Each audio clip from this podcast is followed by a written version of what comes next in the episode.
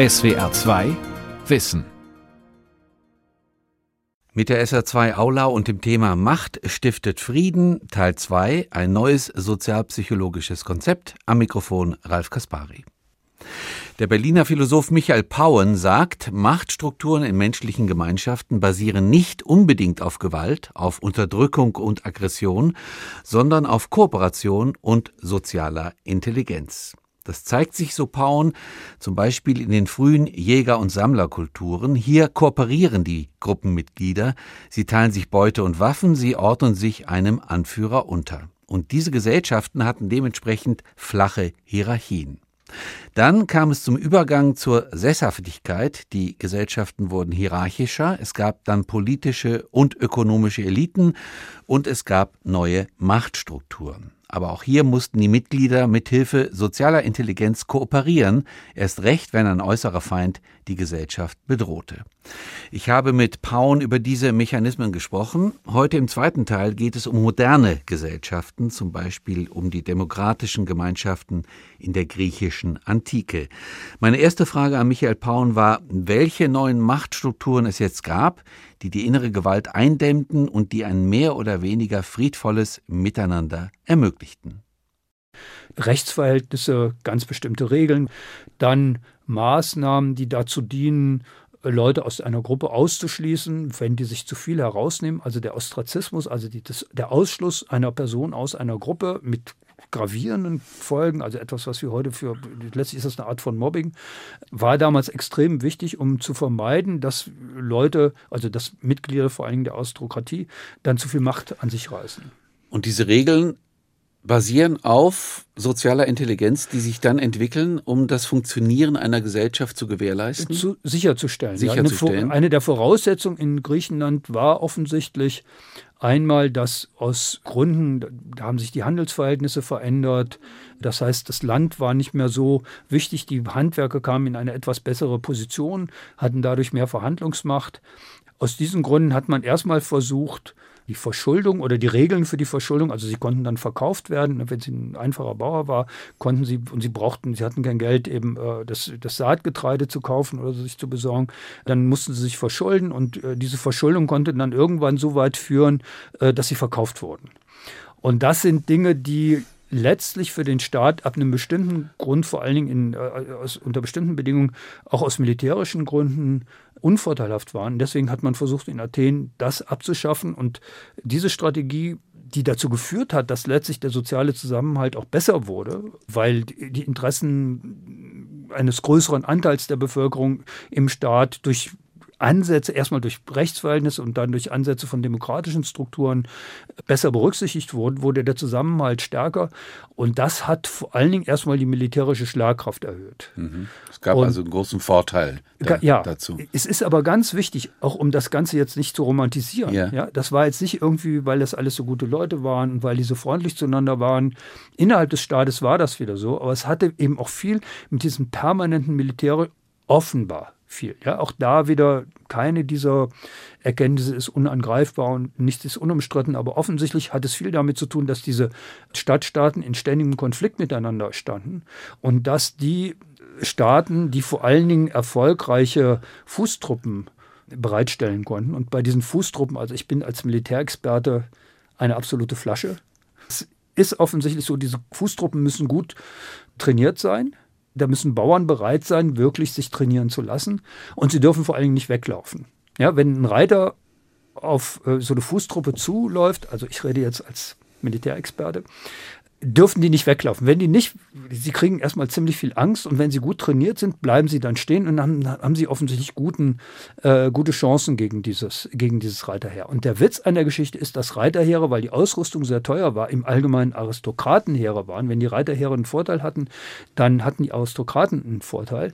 Wenn die Fußtruppen besser waren, das war, galt nachher auch für die Schiffe so, dann war es sinnvoller, auch die Menge der Bürger, sie brauchten, brauchten einfach mehr Leute und die durften nicht weglaufen. Deswegen war es wichtig, diese Bürger einzubeziehen. Und das war eines von mehreren Antriebsmomenten bei der Entstehung dieser demokratischen Strukturen. Kann man denn sagen, Herr Paul, wenn wir jetzt mal sozusagen die, die europäische Geschichte angucken, ja, also der, die Entwicklung zum Beispiel vom Mittelalter, eine sehr hierarchische, autoritäre Gesellschaft hin zu den Ansätzen der modernen mhm. Demokratie im 18. Jahrhundert. Mhm. Wie würden Sie diese Entwicklung nochmal definieren, ausgehend von Ihrem Konzept? Ist das ein Rückgang an Gewaltstrukturen innerhalb von Gesellschaften und ein Zuwachs an Kooperation und sozialer Intelligenz? Also kann man äh, so die Moderne beschreiben? Also ich glaube in der also wenn Sie sich anschauen, die Entwicklung, die eben vom Spätmittelalter, es gibt da eine Reihe von interessanten Entwicklungen, zum Beispiel aufgrund der, der, der, der Pestepidemien im späten Mittelalter. Was da passiert ist, dass in der Tat soziale Intelligenz jetzt allerdings nicht im Sinne, dass die Leute irgendwie individuell klüger werden, sondern sie finden bestimmte Tricks heraus. Und einer der wichtigen Tricks ist das, Gewalt, das staatliche Gewaltmonopol. Das staatliche Gewaltmonopol führt erstmal dazu, dass zumindest auf der Ebene der innerhalb der sich bildenden Nationalstaaten, Nationalstaaten sind es jetzt erstmal noch nicht, aber äh, der Königreiche, davon, ne? ganz genau, die Gewalt massiv zurückgeht. Und das macht zwischen den Mitgliedern der Gesellschaft. Zwischen innerhalb, innerhalb einer, Gesellschaft, innerhalb einer Gesellschaft. Geht ja. die Macht, die Gewalt zurück. Geht die Gewalt zurück. Also da gibt es. Die Macht ist da, aber die Gewalt geht zurück. Die, ja, ja, aber es ist wieder genau derselbe Punkt. Eine Institution innerhalb das oder eine ein Akteur innerhalb dieser Gesellschaften, nämlich in dem Falle der absolutis, äh, absolutistische König, also das fängt in Frankreich an, reißt die gesamte Macht an sich und sorgt damit dafür, dass die Gewaltausübung innerhalb der Staaten drastisch zurückgehen. Also nicht jeder Besitzer irgendeiner Raubritterburg am Rhein kann jetzt dahin gehen, die Leute anhalten auf dem Weg vor seiner Ritterburg und denen irgendwelche Gelder abpressen und ihnen sonst sagen, sonst schneide ich dir deinen Kopf ab. Das funktioniert dann nicht mehr. Und das führt zu einem, einmal zu einem drastischen Rückgang der Gewalt, aber eben nicht nur dazu, sondern eben auch zu, einem, zu einer massiven Verbesserung der Kooperation. Also deswegen wird so etwas wie auch der Handelsbeziehungen innerhalb dieser Staaten, ja, oder es führt auch dazu, also Norbert Elias, ein Soziologe, der von den, ich glaube, das erste Buch Prozess der Zivilisation war, glaube ich, in den 30er Jahren. Mhm. Und der hat beschrieben, wie sich das auf die Essgewohnheiten auswirkt. Ja, dass der, der Rückgang der Gewalt. Äh, plötzlich wird das Messer ganz stark tabuisiert. Deswegen durfte man zeitweise, also ich habe das noch gelernt, Kartoffeln darf man nicht schneiden und Eier darf man auch nicht abschneiden. Stimmt. Und das, er erklärt das damit, und ich glaube, das funktioniert auch auf eine bestimmte Art und Weise. Das hat damit etwas damit zu tun, mit der Tabuisierung von Gewalt. Ja? Also in dem Fall ist, nochmal um konkret auf Ihre Frage zu antworten, der entscheidende Punkt ist an der Stelle, dass man Strukturen oder Institutionen, wie in dem Falle erstmal äh, die, das staatliche Gewaltmonopol und später dann die Gewaltenteilung entwickelt, entwickelt die eine Verbesserung der Kooperationsmöglichkeiten innerhalb der Staaten äh, ermöglicht. Warum interessieren Sie sich für diese verschiedenen staatlichen Strukturen oder für die Herausbildung bestimmter gesellschaftlicher Strukturen. Warum interessiert Sie das? Also was wollen Sie daran sozusagen festmachen? Äh, was mich interessiert ist, wie kommt sowas überhaupt zustande? Also kommt das, man, wir haben irgendwie eine Tendenz, also auch als ich so äh, Geschichtsunterricht in der Schule hatte, dann waren das meistens irgendwelche großen Männer, die irgendwelche sagenhaften Ideen hatten und die dann durchgesetzt haben. Und dann ja, irgendwann genau. haben die anderen Deppen erkannt, dass das prima war und dann haben sie das irgendwie so gelassen. Das war dann irgendwie ein Erkenntnisfortschritt. Und diese Geschichte, also ich habe das natürlich auch lange geglaubt, dass das so ist und also ne, ist ja kein neuer keine neue Idee. Also das finden Sie schon bei Marx, dass da Antriebskräfte gibt, die über die individuellen Antriebskräfte hinausgehen. Bei Marx sind das vor allen Dingen eben äh, Produktionsverhältnisse und Produktionsbedingungen. Und ich glaube, dass psychologische oder der, das Zusammenspiel von äußeren Umständen, vor allen Dingen psychologischen Faktoren, dabei eine ganz wichtige Rolle spielt. Und ähm, ich glaube, ein ganz wichtiger Punkt ist, über den wir bislang noch erst in Ansätzen gesprochen haben, und das würde uns dann ganz, ganz ganzes Stück in die Moderne bringen, ist eben der äußere Druck. Und einerseits der äußere Druck, zum anderen die innere Ungleichheit in Gesellschaften. Und der äußere Druck, also vor allem nach Konflikten, aber zum Beispiel auch nach großen Epidemien, so die mittelalterliche Pestepidemie ist dabei, spielt dabei eine ganz wichtige Rolle, führt dazu, dass die innere Kohärenz innerhalb einer Gesellschaft oder die Bereitschaft der Gesellschaftsmitglieder miteinander zu gemeinsamen Entscheidungen zu kommen oder zum Beispiel auch auf eine bestimmte Art und Weise füreinander Verantwortung zu übernehmen, hochgeht. Innere mhm. Ungleichheit, ökonomische Ungleichheit führt dazu, dass diese Bereitschaft zurückgeht. Und das ist jetzt, ein, und das können Sie an vielen Stellen, also ähm, in, bei der attischen Demokratie spielt sowas eine ganz wichtige Rolle. Und der Punkt, oder zum Beispiel nach dem Zusammenbruch des Römischen Reiches spielt sowas eine wichtige Rolle. Und wo es aber eben eklatant wird, ist in der Zeit nach den großen Kriegen des 20. Jahrhunderts. Also wir machen jetzt wirklich einen ganz großen ja. Schritt.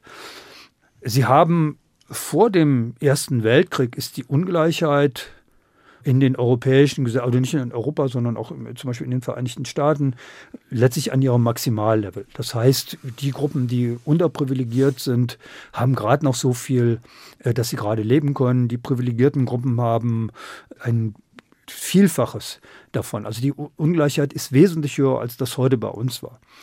Und das ändert sich mit den großen Kriegen. Also Erster Weltkrieg, Zweiter Weltkrieg, aber dazwischen eben auch die Oktoberrevolution.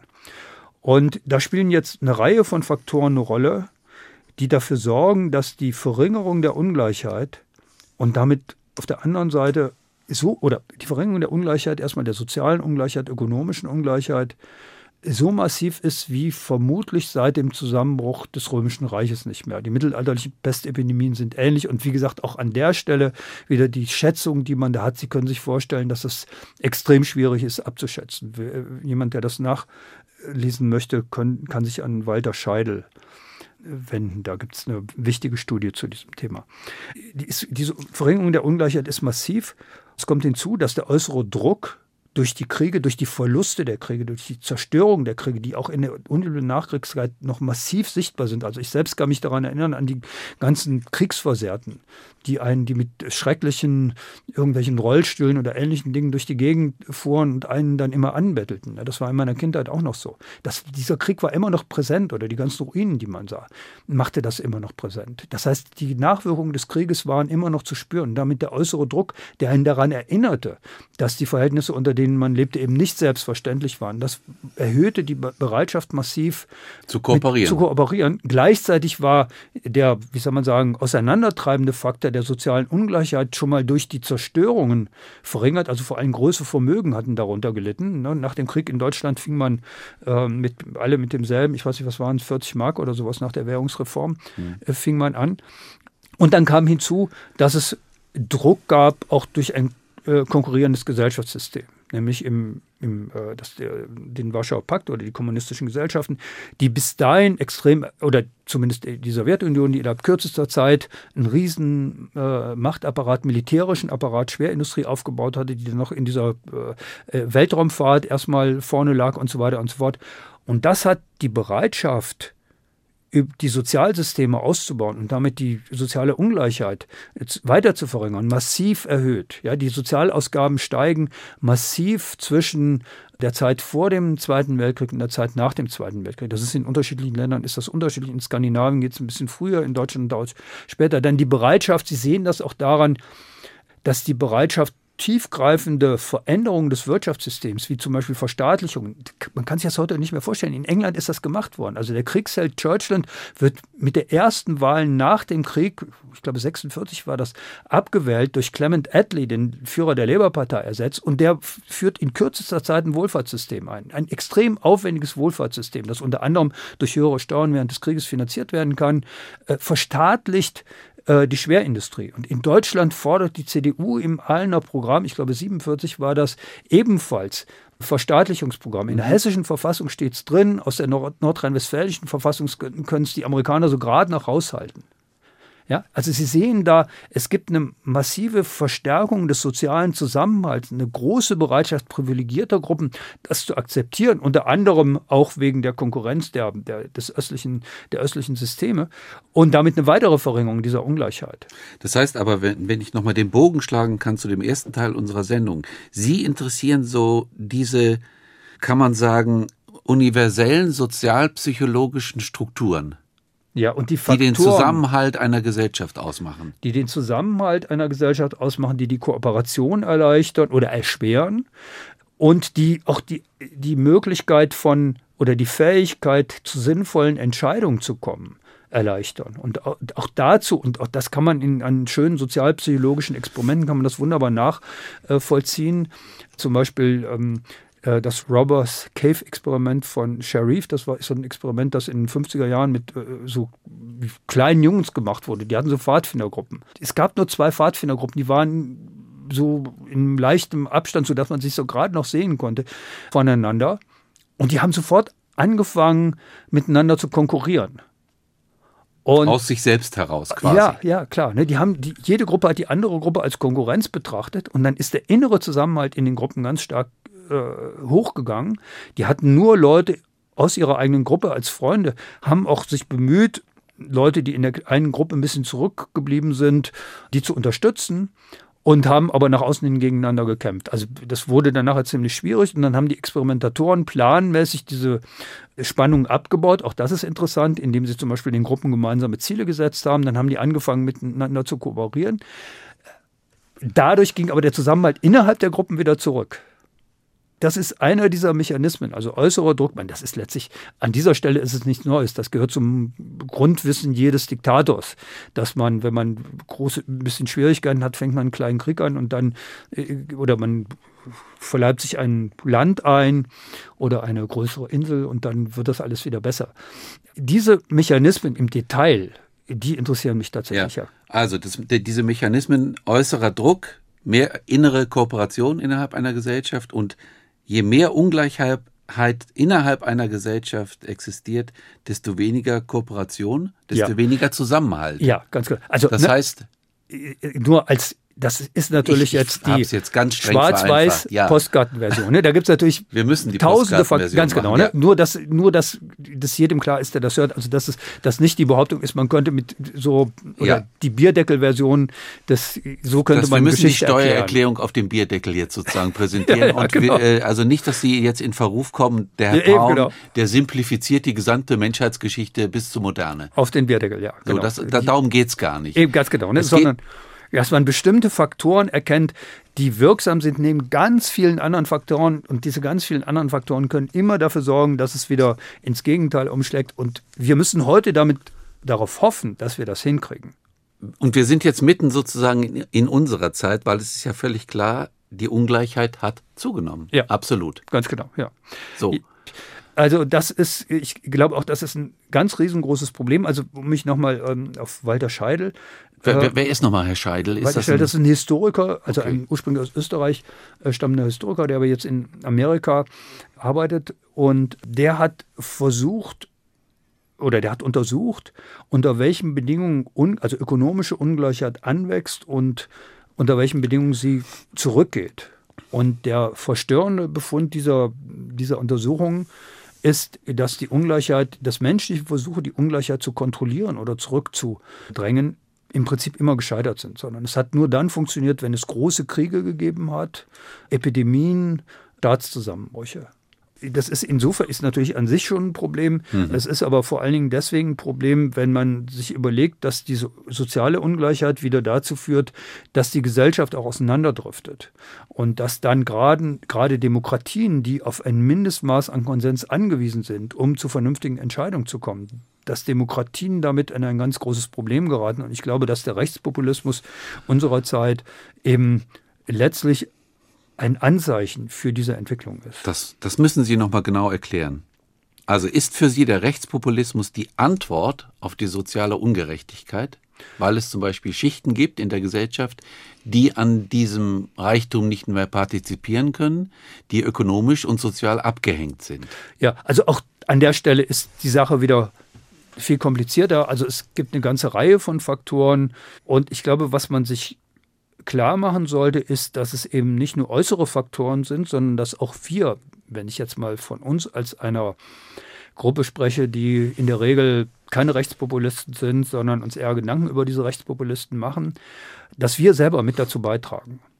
Das heißt, der Rechtspopulismus ist nicht nur einfach eine Reaktion auf soziale Ungleichheit, das ist er auch. Das ist nicht alles völlig un unumstritten, aber ich glaube, letztlich zeigen die belastbarsten Zahlen, dass das dabei eine wichtige Rolle spielt. Es gibt individuelle Faktoren, also zum Beispiel Angstbereitschaft spielt dabei eine wichtige Rolle. Es gibt aber vor allen Dingen auch kulturelle Faktoren.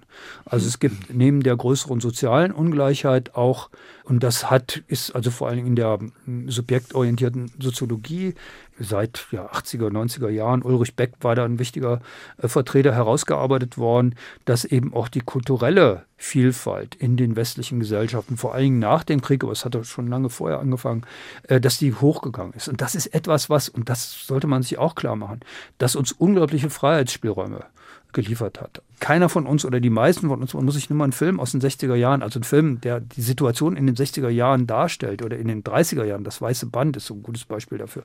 In dieser Atmosphäre könnte von uns niemand mehr leben. Aber diese, diese äußeren Zwänge haben eben auch zu einer viel stärkeren Kohäsion geführt und eben zu einer Verringerung des Spektrums, auch des akzeptierten Spektrums an gesellschaftlichen Meinungen.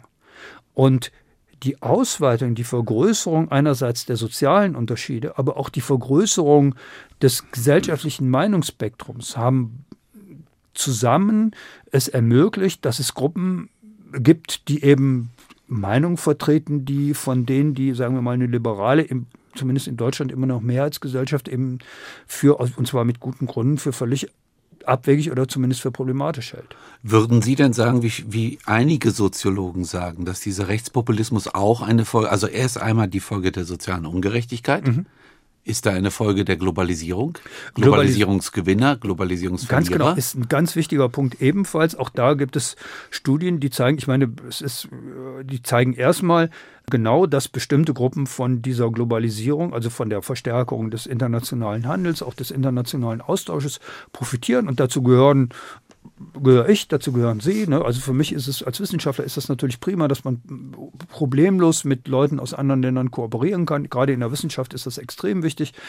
Für Sie ist es ebenfalls, ne? wir können leichter reisen, wir haben möglicherweise auch noch andere Vorteile daraus. Für uns ist das prima. Es gibt Gruppen, die werden dadurch ganz stark bedroht. Die Globalisierung hat zum Beispiel dazu geführt, dass der, die äh, Zahl der Arbeitskräfte, der ungelernten oder wenig qualifizierten Arbeitskräfte massiv angestiegen sind. Dadurch, dass ähm, Arbeitskräfte aus China und Russland mit in diesen Markt drängen und die jetzt mit Leuten bei uns, die ebenfalls nicht besonders gut qualifiziert sind, konkurrieren. Und deswegen ist äh, die, äh, wie soll man sagen, Qualifikation ein ganz wichtiger Prädiktor für äh, die Bereitschaft, eine rechtspopulistische Partei zu wählen. Und da muss man was dran machen. Das ist jetzt nicht einfach nur, weil wir irgendwie den Rechtspopulismus nicht gut finden, sondern das ist letztlich ein prinzipielles und ein wesentliches wesentlicher Programmpunkt von liberalen Parteien und von Menschen, die diese Parteien für richtig halten. Ja, und das ist ja äh, sozusagen versehen mit einer gewissen Art von Alarmismus, weil wenn Sie sagen, mehr innere Ungerechtigkeit, weniger innere Kooperation, dann müsste man daraus schließen, dass Sie auch sagen, der innere Zusammenhalt könnte gefährdet sein. Ja, der ist einer Gesellschaft. Ja, klar, und Sie ja. würden so weit gehen und sagen, er ist gefährdet.